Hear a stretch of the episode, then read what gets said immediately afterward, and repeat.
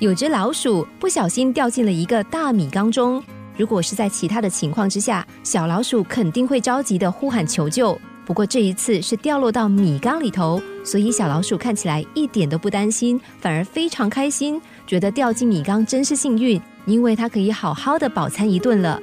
喜出望外的老鼠还算有那么一点点的警觉心，它先是环顾四周的情况，确定没有危险之后，接下来便开始大吃，吃饱了到头就睡，醒了便继续吃。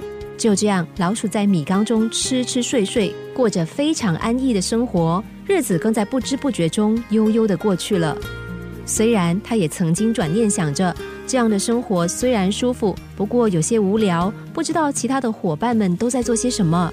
好几次，他也为了是否要跳出米缸而万分挣扎。毕竟满缸的白米很难得，最重要的是，它不必像过去那样得辛苦的出外去觅食。小老鼠最后还是无法舍下美味大米的诱惑，直到米缸已经见底了，它却没有发现，眼看就要断粮了。它抬起头看着米缸的出口，又一声惊呼：“缸口原本不是很宽的吗？现在怎么看起来这么小？”其实米缸口并没有变小，而是因为小老鼠已经身处缸底，和缸口的距离就更远了，视觉上当然就变窄了。小老鼠拼了命的跳跃着，想要跳出去，但依它的能力，恐怕没有办法跳出缸外了。最后，他叹了口气说：“唉，早知道就别那么贪心了。”这则故事正好说明了“坐吃山空”的深刻寓意。因为贪恋缸中的大米，也为了多享受安逸的时光，小老鼠贪婪心起。却反而让自己深陷缸底，无法逃脱。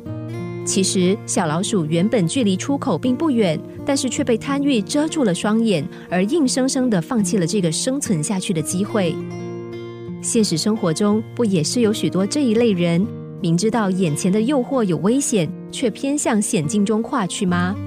他们不是没有逃生的机会，只是往往为了贪享一时的欢愉，宁愿接受欲望的引诱。不想及早上岸，反而害自己坠入深渊，无力重生。当贪婪心升起的时候，转念想一想，米缸外的世界其实还有很多享受生活的方式，也有更多其他的美味食物，不是吗？用汗水和自己的本事找到食物，各中滋味定是美味非凡。